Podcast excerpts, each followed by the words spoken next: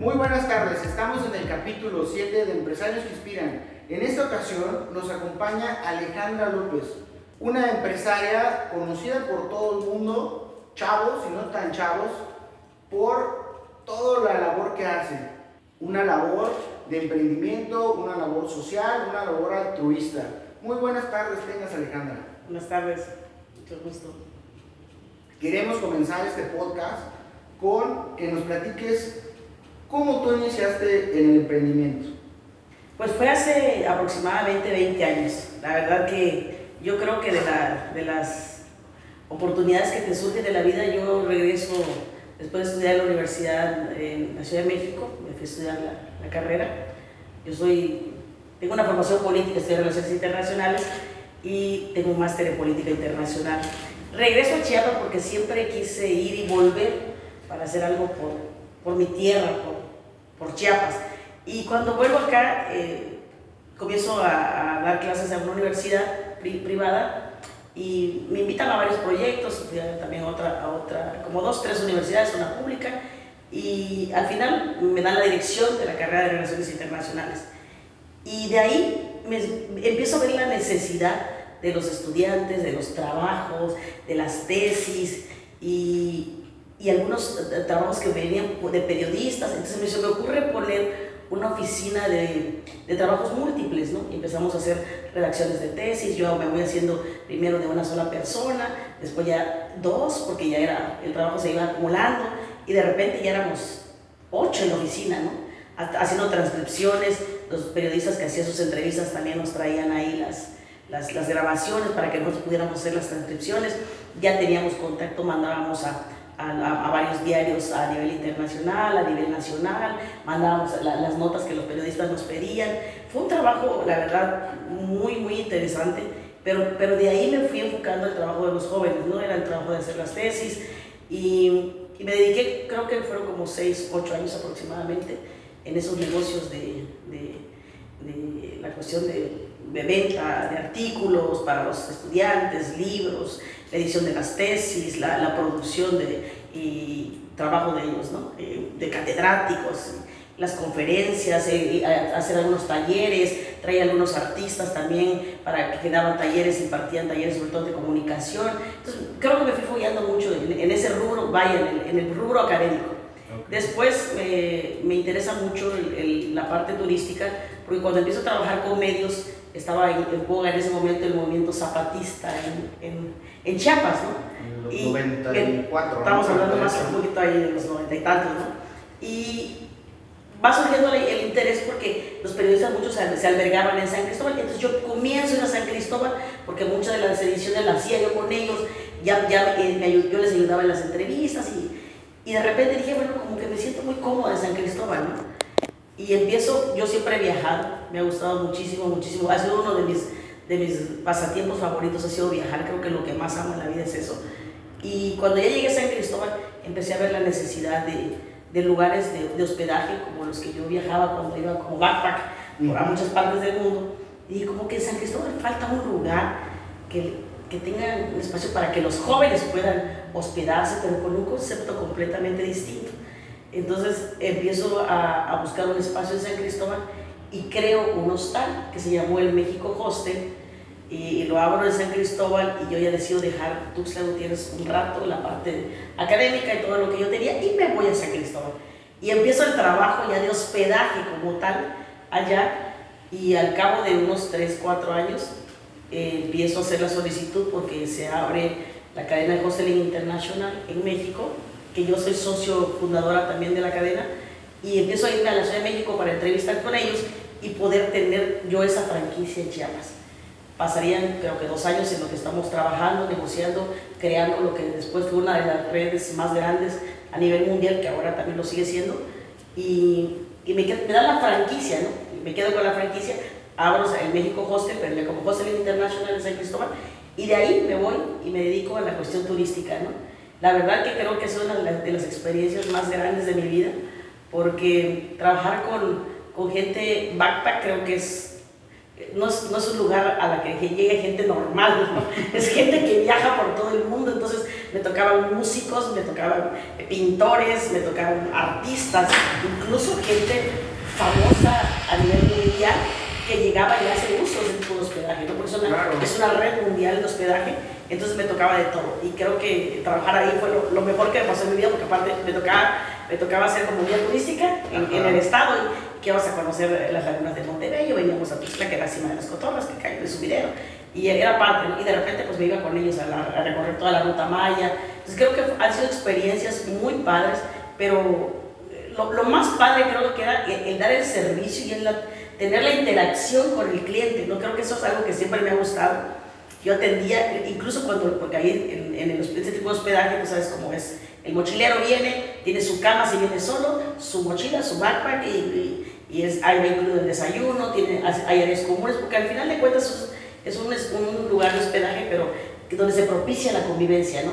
Sí. Eh, de todos. Entonces, hazte cuenta que de repente tienes una cena mundial, ¿no? Porque hay gente de todos, de todo el mundo cenando, y la gente tiene una cocina para preparar alimentos, compartir. Entonces, fue una experiencia de las, creo que de las más bonitas que yo emprendí en Chiapas, y, y de ahí fui como punta de lanza para que muchos chavos se animaran a hacerlo Ahora en San Cristóbal hay cantidad de hostales eh, que yo incluso que yo ya, yo ya no estoy allá, yo misma los recomiendo y se han acer se acercado infinidad de veces a preguntarme, oye Ale, pero ¿cómo empezaste? ¿Cómo lo hiciste? Le digo, mira, empecé yendo yo misma a la terminal de autobuses con mis flyers a invitar, porque no sabían, no me conocían, invitarlos, a traerlos, y cuando ya llegaban, veían el lugar, la comodidad, lo que podían hacer, cómo se podían divertir, cómo se la podían pasar, con la atención, la calidad de los servicios, creo que eso fue lo más, lo más padre, ¿no? De iniciar eh, siempre sin, sin miedo, yo creo, ¿no? Creo que el, que el emprendedor tiene que tener esa característica, ¿no? El emprendedor tiene que saber que,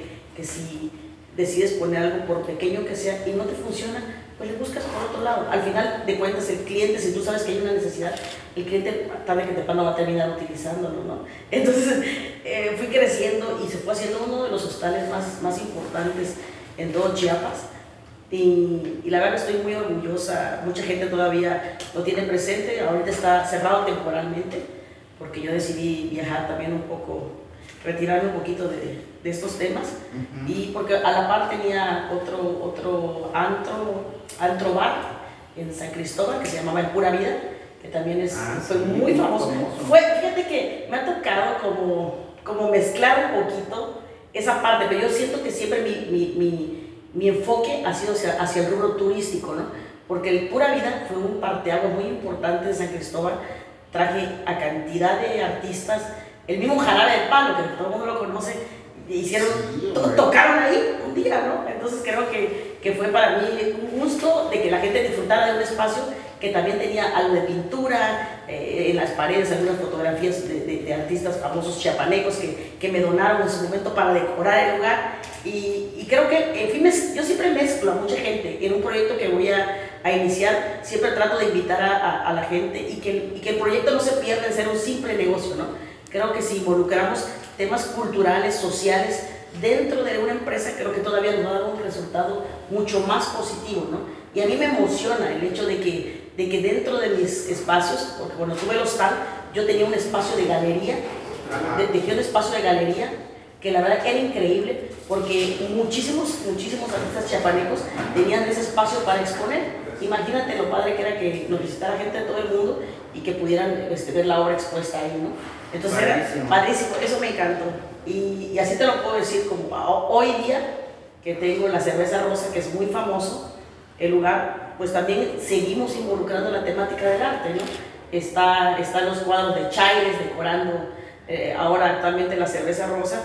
Y como te digo, yo creo que involucrar ese tipo de valores culturales, eh, sociales, porque también dentro de, la, dentro de la empresa, cuando yo estuve en, en San Cristóbal, haciendo esa parte de, de, de, hospedaje turístico, digamos, me involucré mucho con las, con las ONGs. Ajá. Y entonces, mm, independientemente de todos los, de todos los espacios turísticos comerciales que la gente pudiera visitar, el turista que llegaba, yo le decía, ¿sabes qué? Pero ¿por qué no vas a la zona zapatista? Pero ¿cómo voy a ir, Alejandra? Si me interesa. Bueno, pues vamos, te llevo, te voy a, a presentar con con la directora de tal ONG. Mira, o sea, toda una líder, Alejandra. Yo iba y los, los, llevaba, mira, vamos allá, y entonces vamos a sacar los permisos, y tienes que llevar esto, tienes que llevar arroz, tienes que ir a donar, tienes que... Y ¿sabes qué pasaba? Que era lo más, lo más bonito de todo, era que cuando ellos se involucraban, porque eran muchos eran algunos historiadores, algunos escritores, me tocó de todo, pero también había gente joven que venía y decía, oye, yo tengo muchos deseos de, de, ir, pero ¿qué puedo hacer? Ve e involúcrate con el trabajo de los niños. Ahí vas a ver en las comunidades a cantidad de niños que no tienen, no tienen nada, y si tienen, no tienen ni siquiera acceso a la educación y todo. Entonces después me tocaron, por ejemplo, huéspedes, eh, muchos fueron, la mayoría fueron alemanes, que llegaron y ya cuando estaban ahí y vieron el trabajo en las comunidades, iban a su país y volvían con unas maletas llenas de juegos didácticos. Ah, qué padre. Para llevar a las comunidades, jugar con los niños, compartir o, o hacerlo en las zonas este, urbanas más, más este, desprotegidas de San Cristóbal. Ajá. Entonces creo que, creo que, yo creo que para un emprendedor, para una gente que se quiere dedicar al negocio, lo, lo, más importante creo que tienen que, que, tener como característica es que siempre tienes que, que, desear mucho y querer mucho lo que estás haciendo. ¿no? Tienes que tenerle un amor especial a lo que vayas a hacer. y tener, eso, ¿no? Y, y, sí, porque es, es, tu objetivo, es tu meta y, y no importa lo que tengas que pasar, porque no, no, no, un negocio no se hace exitoso de un día para otro, ¿no? Simple y sencillamente yo creo que es el entusiasmo el ánimo que tú le pongas al negocio y, y, y, la manera que involucres a las personas, ¿no? Porque, te digo, creo que el éxito ha sido ese, que yo siempre me he involucrado mucho con las personas que van a un negocio, lo sigo haciendo actualmente, aunque el giro sea otro, yo trato de tener una convivencia muy cercana, de platicar con el cliente, de, y, de que, y que de que atrás de una empresa, si sea una, una, una empresa, sea un bar, haya una labor social, ¿no? Okay. Eh, que estemos brindándole algo también a nuestra sociedad porque también es hacer ciudadanía a través de ahí, ¿no? creo que hacemos un poquito de ciudadanía, ¿cómo no? Porque también a los jóvenes les enseñamos valores. No, yo vendo fiestas, sí, pero también tenemos responsabilidades, ¿no? Hay horarios que cumplir, hay cosas que hacer, y cuando no estés allá, atrás hacemos otras cosas que también te invitamos a participar, ¿no? Sí, yo he visto que tienes infinidad de, de, de, actividad todo el día, veo que desde la mañana estás posteando que estoy acá, que estoy allá, que estoy... Fíjate que es parte, es parte de llevar una, una, una vida eh, productiva, porque yo creo que eso es lo que los jóvenes hoy día han descuidado un poco, ¿no? Creo que nos hemos perdido un poquito, la sociedad se ha perdido un poquito en, en, en que los jóvenes, parte de su, de su tiempo, de su ocio que tienen, está bien, la diversión es una parte, pero no puedes pasar toda tu vida en fiesta, ¿no? Yo creo que sí, tienes que tener cosas extras que, que, tengas que hacer en tu vida y ocuparte, ¿no? En deportes, en actividades productivas y si, y si tienes la, un poco más de comodidad, pues también hacer un poco, un poco de labor social, creo que eso es, eso es sumamente importante, ¿no? Y, ok, Alejandra, pero cuéntame más, ¿cómo, cómo llegas y dices, voy a poner cerveza rosa? ¿De dónde nace esa idea? O sea, quiero que, que nos platiques el, el, dónde surge esa idea, dónde detectas esa necesidad, porque es, es un giro específico de clientela y este, cómo tú mezclas todo, o sea, el arte, mezclas el show, mezclas ciertos puntos que la verdad hacen único tu lugar. Fíjate que esa es una pregunta que siempre me la, hacen. Cerveza Rosa surge por la necesidad de que hay muchos lugares, eh, hay en Tuxtla, eh, palapas que se dedican a, a, traer grupos, bandas, artistas, y la gente va, y la gente toma, y la gente canta y todo. Pero hace, Cerveza no tiene ya ocho años, vamos para nueve años de, de existir. Cuando abrimos nosotros Cerveza Rosa, en ese momento estaba en auge en varios lugares conocidos aquí en la ciudad, palapas que se dedicaban a estos giros, ¿no? De, de, de vender banda, de vender fiesta, ¿Y, ¿Y, qué pasaba con la comunidad que asistía a esos lugares? Había una discriminación bastante fuerte, es, es, una realidad. Entonces era muy difícil hacerle en ese momento entender a la, a la sociedad, a las familias que asistían, porque acostumbramos los chapanecos a ir a, a, a la botana, ¿no? a la botana con la familia y todo, ¿no? Claro. Pero pues eh, mayormente van señores, entonces ya sabes, ¿no? El, el, las ideas cerradas, en una sociedad que todavía, si ahorita todavía estamos hablando de que estamos teniendo una apertura, pero nos cuesta, ¿no? Entonces, en ese momento era todavía mucho, muy cerrado. Entonces, ¿qué pasaba con la gente de la comunidad? No, no queremos este, que se sienten cerca de nuestra mesa, este, no permitimos que tengan, que se, que se toquen, ni que se rocen, ni nada, ¿no? Entonces, era, yo dije, bueno, entonces, ¿qué está pasando aquí? ¿No? Y, y, y, yo en muchas de las ocasiones hablé con los propios dueños eh, y era, era, imposible este, negociar. negociar, porque mira, es que Alejandra, mi, mi, mercado es este, entonces los que están llegando son ustedes, ¿y qué puedo hacer? No, no los voy a cobrar a ellos, entonces no se puede. Entonces dije, a ver, entonces lo que hace falta es tener nuestro propio espacio, donde podamos tener exactamente lo mismo que hay aquí, pero nuestro, ¿no? Y entonces los que tengan que ser invitados sean ellos. Entonces ahí surge la idea de crear la cerveza rosa, y incluso lo creamos en un inicio y hasta todavía el año pasado eh, hemos mantenido el norteño banda, hemos eh, tenido grupos de banda, eh, estamos hablando de, de, banda norteña, ¿no? que ha llegado a tocar, porque así, lo inicia, así inició la cerveza rosa. Eh, con, la, con la botanita, con el show, con el norteño, que fue una mezcla de todo. Y, y, la parte cultural, porque siempre, siempre quisimos recrear un espacio que, lo, que tuviera eso, ¿no? En, en la primera cerveza rosa tuvimos la decoración con cuadros de, de, de María Félix, con Frida Kahlo, muy, muy, muy mexicano, ¿no?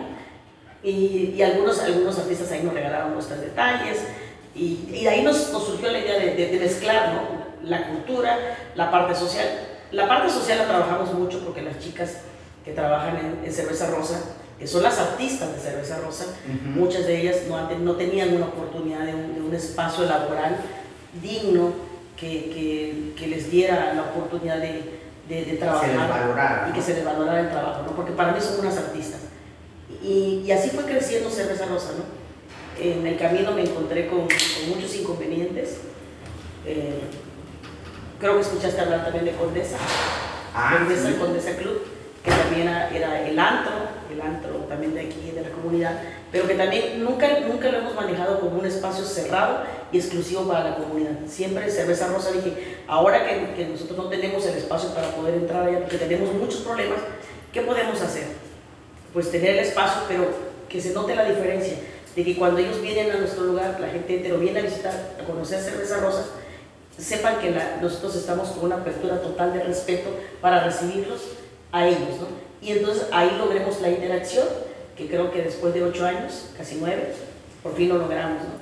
Y lo mismo pasó con Condesa. Condesa también fue un espacio cultural porque mezclamos, ahí teníamos todavía más para hacer, porque teníamos eh, aros colgados, nos traíamos a un grupo de cirqueros franceses que hay en San Cristóbal y entonces mezclábamos entre el show de las chicas ah, dando el espectáculo transvesti que siempre ofrecemos con, las, con la gente de estos, los cirqueros, preparamos a los chicos para bailar sobre las telas, sobre los aros, eh, hacíamos performance con, con, con, la gente que está en la, escuela de, de, baile, que, que, estudian danza contemporánea. Entonces hicimos una mezcla perfecta y el espectáculo era era muy bonito, la verdad. Creo que te digo, el, mezclar eso para mí ha sido como la fórmula perfecta de encontrar que la cultura no puede estar, no estar, no puede estar peleada con, con un centro de diversión.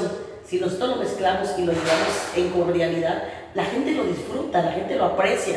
Y, y te digo, Condesa no ofrecía más cosa que, que, que, le afectara, porque iban señores, iban señoras también a ver el, show y les encantaba ver que de repente del, techo caían las telas y venían los chicos bailando y de los salos estaban eh, los, los, los, chicos ya en, en, un, en transformados para, para dar un show, ¿no? Entonces creo que, creo que eso ha sido maravilloso esa mezcla, ¿no?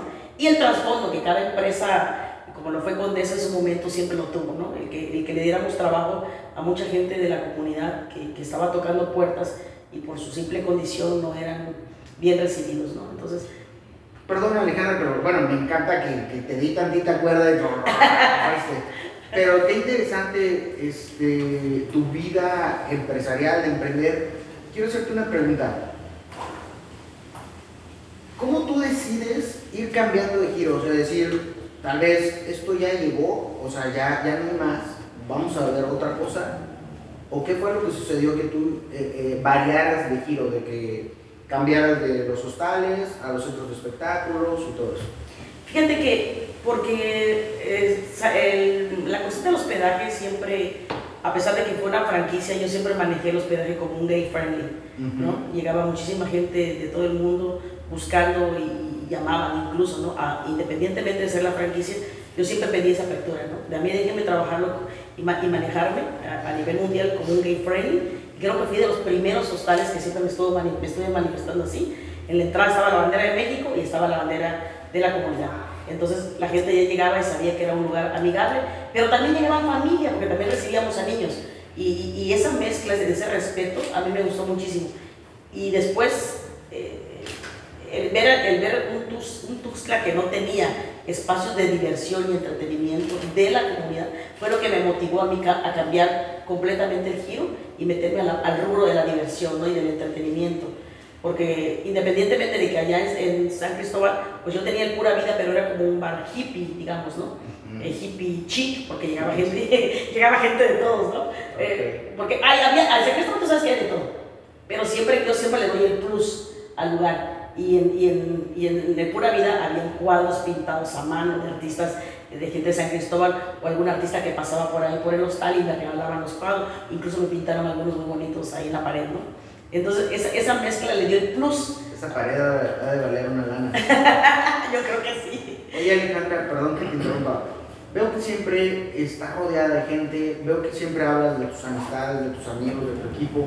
¿Qué tan importante es para ti la amistad en tu camino de, empresaria? Uy, creo que, creo que los amigos son una parte muy importante en todos los seres humanos, no solamente en Alejandra, pero para mí en especial porque Compartimos muchísimas cosas, aparte de la lealtad, de la amistad que tenemos. Compartimos tantos momentos, porque pues todos eh, somos empresarios, pasan su vida ocupada, pero siempre tenemos un, punto de reunión donde platicamos todos los, proyectos que tenemos, eh, nos desahogamos, nos animamos, lloramos, reímos, festejamos, viajamos.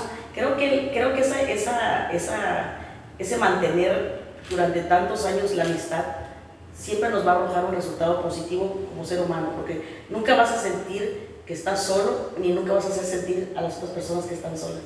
Cuando te necesiten, cuando tú necesites, sabes que levantas un teléfono y tus amigos ahí están.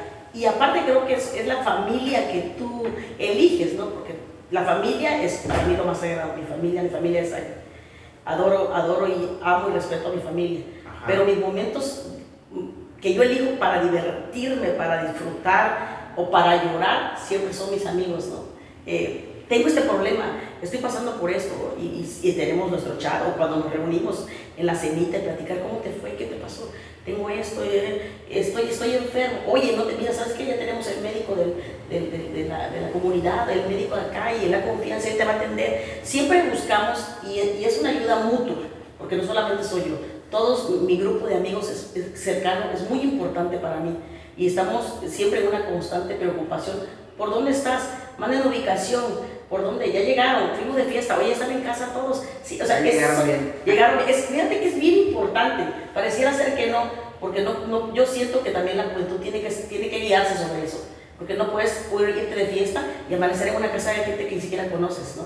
De ahí creo que se derivan muchas cosas de, que tenemos que a, los jóvenes puntualizar que la amistad también sirve para algo, Esos amigos leales, no los amigos que te fuiste de fiesta y te dejaron tirado a media calle y nunca supiste qué fue, ¿no? Creo que el, crear un círculo de lealtad con tus amigos es bien importante y que sabes que, que, van a estar preocupados por ti o que tú vas a estar preocupados por ellos. Y en la convivencia, en el amor y en el cariño creo que, hay muchas cosas, ¿no? Y que le puedes decir, oye, te hace falta tomarte un curso de esto, ¿sabes qué? Vete y date una terapia ¿sabes qué? Vete y relájate, vete a un spa, mira, tengo un pañal no, regalar. me, me internarías. Este, pero sí, qué importante tú lo que dices, porque, por ejemplo, cuando me tocó ser chavo y salir a los antros, pues teníamos un lema con nuestros amigos que era, salimos juntos, juntos regresamos, ¿no? Porque era muy común el, ay, me gustó la chica y que no sé qué, y luego no sabías ni quién era, dónde amanecías, nada. Y luego, pues es la responsabilidad junto con los papás y todo. Pero regresando al ámbito este, de emprendedor, de empresarios, Alejandra, este, ¿qué tan difícil, bueno, partiría esta pregunta en dos. ¿Qué tan difícil ha sido este, emprender como, es, no, regreso. ¿Qué tan difícil ha sido emprender un, un antro de la comunidad gay ante la sociedad, ante el gobierno? ¿Qué tan difícil ha sido la apertura? O sea, la aceptación del gobierno, dar el permiso, de los vecinos no hacerte la de jamón, o sea, ¿qué tan difícil ha sido ese paso? Fíjate que yo creo que más que, más que con los vecinos, nunca yo en los lugares donde he estado establecida, nunca he tenido ningún problema porque siempre he tenido la responsabilidad de que mis vecinos me conozcan. Me acerco, me, acerco a ellos, eh, tengo, tengo muy buena relación con todos ellos porque cuidamos hasta el más mínimo detalle. Desde que salgan, no dejen tirado un vaso desechable afuera, una botella, no hayan escándalos en la, en la vía pública porque sucede, y eso es muy común en muchos lugares pero yo cuido mucho eso y siempre tengo mucho acercamiento con los vecinos. Creo que por ahí no, nunca he tenido mucho problema. En, en la cuestión de los permisos, tampoco porque siempre hemos trabajado de manera muy legal. Eh, en algunos casos eh, ha sido a través de la Secretaría de Salud los permisos, otra, otro tanto con las empresas cerveceras con las que yo trabajo también. Y, y me, han me han dado mucha facilidad porque somos un, un espacio muy visitado. creo que fíjate que yo creo, yo me siento muy afortunada, pero es algo que yo los, jóvenes siempre me preguntan, Alejandra, ¿cómo le haces para que todos tus negocios vaya tanta gente, sean tan exitosos? Pero yo, creo, yo creo que yo siento que le tienes que poner eso. Ese es, ese es el, ingrediente especial. Entonces, por lo mismo también ah, recibo mucho apoyo de muchos, de muchos eh, te digo, en el caso de las empresarias, mucho apoyo porque somos un lugar muy visitado y por lo tanto un, un punto de venta muy importante para ellos también, ¿no? Pero el, el único inconveniente creo que fue mm, abrir, abrirme yo, Alejandra, a una, como empresaria, creo hay mujeres empresarias sumamente exitosas en Chiapas, yo les mando saludos a todas porque las conozco casi todas. Creo que, creo que no, no fue ser el parteaguas de Alejandra López. El parteaguas de Alejandra López fue ser empresaria y, y es ser gay, ser lesbiana. Creo que ese fue el punto en, que, en el que todo el mundo dijo, a ver, entonces yo dije, lo tengo que hacer con esta cara porque no tengo otra. Y voy para adelante, ¿no? Entonces, en algunos puntos quizás recibí algunas críticas, eh, en otros no. Y, creo que a través de los años me gané el respeto, me gané eh, la tolerancia, me gané el cariño de muchísima gente. Y ahorita te puedo decir que yo asisto a reuniones con grandes empresarios, hombres con grandes empresarios, mujeres, no tengo ningún problema, ni de discriminación, ni de nada. Al contrario, hacemos sinergia en muchos de los casos, eh, nos visitamos, nos reunimos. Eh, han venido incluso empresarios de, de, otros lados de México a decirme, oye Alejandra, ¿dónde replicamos Cerveza Rosa? Yo, yo soy, quiero ser tu socio, lo llevemos a Puebla, lo llevemos a Monterrey, a Ciudad de México, donde quieras, ¿no? Eh, porque es un, es un negocio creo que es único, aunque haya muchos lugares parecidos en, en, en algunas partes de México, han venido empresarios que se han llevado el concepto y lo tienen ahora y ya se llama elefante rosa y la rosa, ¿no? Y, así. Pero el inspirar, creo que eso es muy bueno. Porque si tú inspiras a alguien cada día, eh, que lo que, con lo que tú haces, creo que con eso tienes más que pagado todo lo que has hecho, ¿no? El dejar huella y sobre todo en, en un rubro tan difícil, creo que para mí ha sido muy importante. Y si me he enfrentado a situaciones difíciles, claro que sí, y ha sido con las mismas autoridades, ¿no? Eh, ha habido discriminación por parte de algunos funcionarios por el simple hecho de, de yo ser mujer que me dedico al rubro de la noche eh, y me encontré con, mucha, con muchos topes.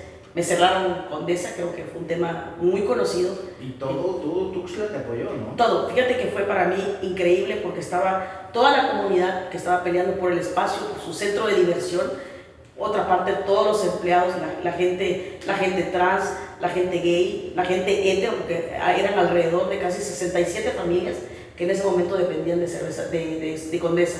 Condesa y Cerveza Rosa, porque teníamos los dos lugares en el mismo espacio. Entonces eran casi 70 familias. Y tuve muchísimo apoyo de las mujeres, de las mujeres empresarias. Muchos empresarios se unieron conmigo también, de las feministas, que les mando muchos saludos, por cierto. Este, ya te vamos a atender la marcha el día domingo. Y creo que, creo que esa, esa, esa, esa unión que en ese momento causó ese lugar, creo que para mí, aunque lo hayan cerrado y aunque haya pasado lo que pasó, porque yo perdí eh, muchísimo dinero en, ese lugar, eh, creo que gané mucho más, porque me fortalecí como empresaria, me fortalecí como persona, como ciudadana y, y veme ahora, ¿no? Entonces, me costó muchísimo después de eso volver a aperturar otro lugar, porque te digo, las autoridades sufrí mucho acoso, sufrí violación de mis propios derechos, de mis derechos humanos. Eh, fue, fue muy difícil esa etapa para Alejandra López, pero... Superada. Superada. Lo que no nos mata nos hace más fuertes, ¿no? Y entonces yo dije, bueno, de esto vamos y lo que sigue. Y nunca me, y nunca me sentí derrotada, dije, perdí, como si voy a hacer de cuenta, que creo que es lo que tenemos que tener los emprendedores, voy a hacer de cuenta que puse un negocio y no me funcionó. Entonces, pras, entonces tengo que abrir otro, que sí va a funcionar. Y entonces vuelvo, batallé, eh, vuelvo a abrir cerveza rosa, lo abrí entera y igual otra vez me lo vuelven a cerrar. Y después de eso, abro ya esta cerveza rosa que llevamos casi, tenemos más de dos años en este lugar donde estamos ubicados actualmente, y ha sido un éxito. Entonces, eh, yo con eso, lo único que puedo decir es que si tú sufres un, un inconveniente o alguien te cierra una puerta, se te tiene que abrir 10 más, porque es tu deseo, es tu ánimo, es tu ímpetu, el, el, el corazón que le pongas a ese lugar. Esa es la magia del éxito, ¿no? Y el que estés constante haciendo y diciendo y, y, vamos muchachos y nunca desanimando, creo que eso es todo. Oye, este, Alejandra, ¿no lees la mente? O sea, yo voy haciéndote las preguntas y me las vas contestando, porque quería, que, quería decirte, oye, ¿qué tan importante es? Porque no todo en la vida es, como negocio, eh, gano un millón y bajo, va siendo fructífero, ¿no? Ajá. O sea, ¿qué tan importante es el de cuando no nos funciona algo, pues ni modos, o sea, voltear a ver otra cosa y continuar y no nos no quedarnos ahí lamiéndonos las heridas de que no funcionó o, o simplemente nos pusieron una traba y ahí nos quedamos, ¿no? Sí, claro. De verdad admirarse eso. Alejandra, este, ya para irle a dando la, la recta final, porque sé que eres una mujer muy, muy ocupada. No, estamos con mucho gusto. ¿Qué tan importante es, digo, es tu opinión, algunos han diferido, algunos este, tienen un concepto, otros tienen otro concepto, pero en tu opinión, ¿qué tan importante es para los jóvenes empezar a trabajar desde los 18 años, 20 años? Sumamente importante, creo que, que los jóvenes hoy día dicen, no, es que yo ya voy a la escuela y ya necesito divertirme. No, yo, yo fíjate que yo empecé desde, estando estudiando en la universidad, yo ya trabajaba, ¿no? Que incluso fue mi director de tesis y él era, era un investigador del Colegio de México. Ajá. Y entonces yo le dije, me, me, me, interesaba mucho siempre lo que él estaba haciendo, ¿no? Entonces me dijo, ¿quieres trabajar? Yo le dije, si tú me das oportunidad, pero tu escuela es muy pesada, lo que llevas, no importa, tengo que tener tiempo, ¿no? Quiero tener un ingreso ya desde ahora. Y de, y de ahí me abrí el espacio. Y, y nunca después de ese momento, aún sabiendo que mis padres me estaban dando todo, yo siempre tuve la responsabilidad, porque dije, algún día se tiene que terminar, ¿no? O sea, y yo, yo sabía que el compromiso de mis padres era hasta la universidad y dije, ya no me tengo que colgar más, ¿no? Incluso cuando yo tengo la, la maestría, fue porque yo apliqué la beca, ¿no? Uh -huh. y, y, tú sabes, obtener una beca en un colegio de México no, no es una cosa fácil. No. no. es una cosa sumamente difícil porque, ay, va mucho hijo de político y, y, se mueven las cosas, ¿no? Pero los que verdaderamente pasan un examen, entran ahí, es porque tuvieron que haber pasado por, por una etapa de, de aprendizaje sí. muy bueno. Y es, es, es, es, un poco difícil. Pero la verdad que ahí entendí que yo debía combinar las dos cosas. Y creo que es bien importante porque el, el emprendedor comienza así. Eh, mucha gente dice, ay, que, claro, ¿cómo se Es que, oye, puedo poner un negocio. Es que así no es. Tienes que comenzar a aprender, aunque sea mínimo lo que vendas, pero ya, ya aprendiste a ser un buen vendedor. Claro. Y de ahí vas surgiendo. Y, y voy a hacer esto, y lo voy a hacer crecer, y lo voy a entonces tienes que ir haciendo tablas en, en, el, en, el, en, el, mundo de la empresa para decir, ahora sí, soy una empresaria, ¿no? Pero yo caminé muchos años, ¿no? Para decir, llegar a ser la, la persona que hoy soy, ¿no? Entonces... Perfecto, Alejandra. Oye, las, la otra pregunta sería, ¿qué le dirías a los jóvenes que están ahorita diciendo, ¿será que pongo un negocio? ¿Será que no? Y a los no tan jóvenes, que muchas veces son abogados, doctores, que a los 40, 50 dicen, quiero hacer algo, quiero poner X negocio, quiero emprender este, este, esta fábrica o algo, ¿qué les dirías a ellos que, que tienen ese deseo pero todavía no se atreven? Yo digo que yo lo único que les puedo decir es que nunca, nunca se detengan ante un deseo. de hacer algo, porque si tú estás viendo eh, la necesidad, o a veces te juntas en grupos de amigos, oye, ¿por qué no hacemos? Porque me tocó hace poquito, fíjate, algo que, me, que a lo que me invitan mucho es a las, a las, ferias de los estudiantes de las universidades. Acabo de estar una en la UNACH y fue una feria, una feria y entonces vi, fue, fue, una feria de, precisamente de emprendedores y crearon cantidad de empresas. Me dio mucho gusto que dos de las empresas que ahí expusieron ya estén funcionando como tal.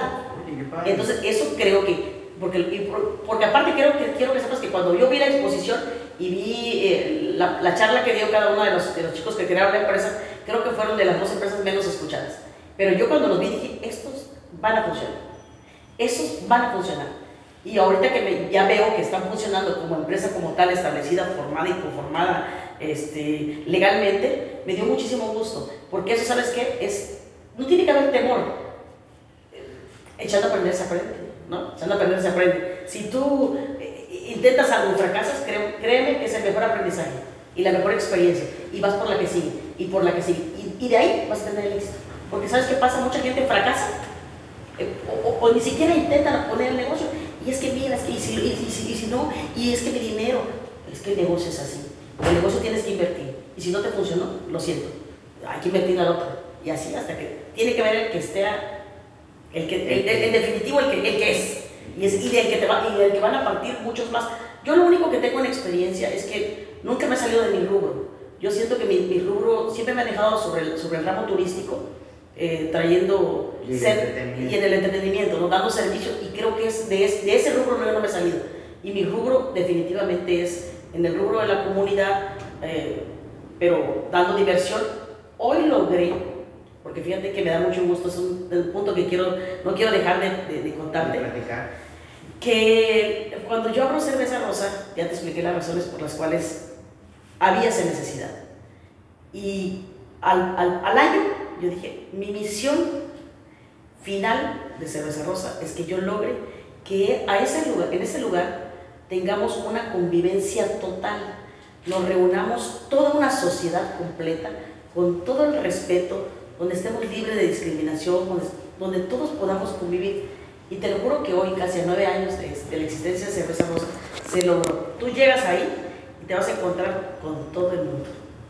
Perfecto. Abuelos, mamá, papá, hijos, nietos, todos, pero adultos, pero al final de cuentas va la familia completa a disfrutar de un espacio y con todo el respeto, no hay pleitos, no hay pitos, nada. La gente va y se divierte. Entonces, lograr esa, esa, esa reunir a una sociedad y que se logre esa convivencia con tanto respeto, creo que es la misión cumplida de Cerveza Rosa hoy día, ¿no? Y sí, ser uno de los lugares, yo siento que es como, es un punto referencial en la ciudad, al que todo el mundo asiste, el que todo el mundo visita y, y, el, y el, que, todo el mundo habla hoy día. Sí, es, es, este, un, es un referente, o sea, te digo, yo te sigo en Facebook y varios amigos y tú, tú, tú, tú te aparece me encanta esa promoción de los apellidos, más que Penagos nunca aparece, entonces no Ah, mira, ya lo voy a poner.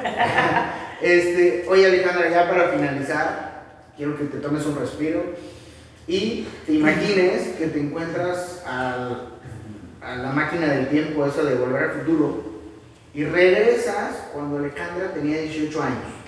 Entonces tienes 5 minutos para hablar con esa Alejandra. ¿Qué le dirías para hacer algo bueno o le dirías, ¿sabes qué? Hazlo todo igual, no sé. ¿Qué le dirías a esa Alejandra? yo creo que, que la haga todo igual, porque la experiencia que yo tengo la volvería a vivir las veces que fueran necesarias, porque me hicieron la persona que hoy soy. Entonces, todas las experiencias buenas, malas y todo lo que viví me forjaron y, y creo que hoy mucha gente me busca porque yo inspiro a mucha gente, sobre todo a la gente joven y a mí me da, mira, con eso me da un súper gusto levantarme y leer, oye Ale, te felicito, te veo, hoy estoy incursionando en, en una plataforma política, pero sigo, sigo sobre lo que yo quiero hacer, sobre mis objetivos y, y creo que no, no me arrepentiría nunca de volver a vivir mi vida 20 veces. Perfecto, Alejandra. Ahora, al contrario, vas a viajar al futuro y te topas con Alejandra de, ¿qué te gustaría? ¿90 años?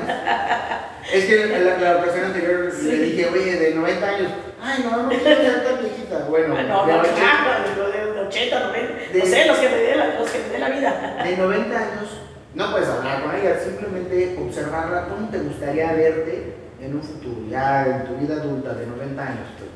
¿Cómo te gustaría verte, encontrarte? Fíjate que, que es algo que, que, aunque no lo creas, siempre lo he pensado. Y por eso creo que mi caminar ha sido así exactamente como da. Porque siempre, independientemente de todo el trabajo que, eh, empresarial, de negocio que ustedes pueden ver, eh, llevo a la par en mi vida un trabajo espiritual, un trabajo de, de estar bien conmigo misma. Porque el ayudar el, caminar, si cometemos muchos errores, pero también los sanamos, pero también vamos limpiando.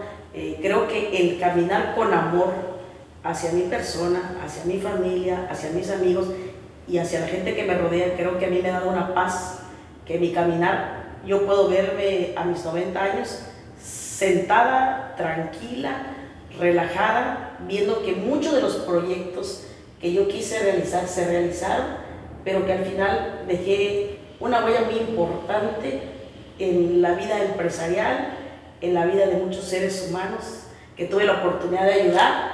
Eh, estoy por, por, inaugurar una AC y una, una fundación también. Apoyo a muchas fundaciones. Tengo eh, convenios con muchos estudiantes, con grupos estudiantiles, no tanto con las universidades, más con los grupos estudiantiles les apoyo en muchísimos proyectos y creo que eso, esa satisfacción que me deja a los 80, 90 años, yo lo voy a estar ya disfrutando porque ya lo hice. Si no lo hubiera hecho, creo que me podría morir como, como cualquiera, sin recordar ni decir nada, pero creo que voy dejando y aparte a mi paso va caminando conmigo gente muy importante que me está dando también muchas lecciones que me van aportando y van sumando a mi vida, que son mis amigos, que es mi familia, y, y, me van, y me van dejando tantas y tantas enseñanzas y aprendizajes que yo a mis 90 puedo cerrar los ojos y dormirme tranquila para siempre, porque me voy con la satisfacción de haber hecho lo que siempre quise hacer. Perfecto. Y, y, sin temor, sin temor al éxito. Excelente. Este, ¿Algo que quieras añadir, Alejandra? Ya sería todo. Te agradezco mucho tu tiempo. La verdad, inspiras muy buena vibra desde que te, te saludé de abajo este, y platicamos. Este, yo le comenté a la persona que me hizo favor de contactarte. Este, oye, me late, Alejandra, siento que tiene mucho que decir. Inspira, porque la verdad te sigo, te sigo en Facebook y, y inspira tu trabajo, tu labor, este, por así decirlo, tu lucha, ¿por qué no? que, que vas realizando día a día para enfrentar y romper muchos tabús y todo lo que nuestra sociedad nos va impartiendo, ¿no? Pero te felicito, Ale, de verdad que tú eres una empresaria que inspira y este, también te felicito porque, como decía nuestro invitado anterior, que habló sobre la inteligencia emocional, yo te siento muy centrada, con muy buena vibra y la verdad no, todo, no todas las personas transmiten eso. Te agradezco mucho, mucho, mucho la invitación.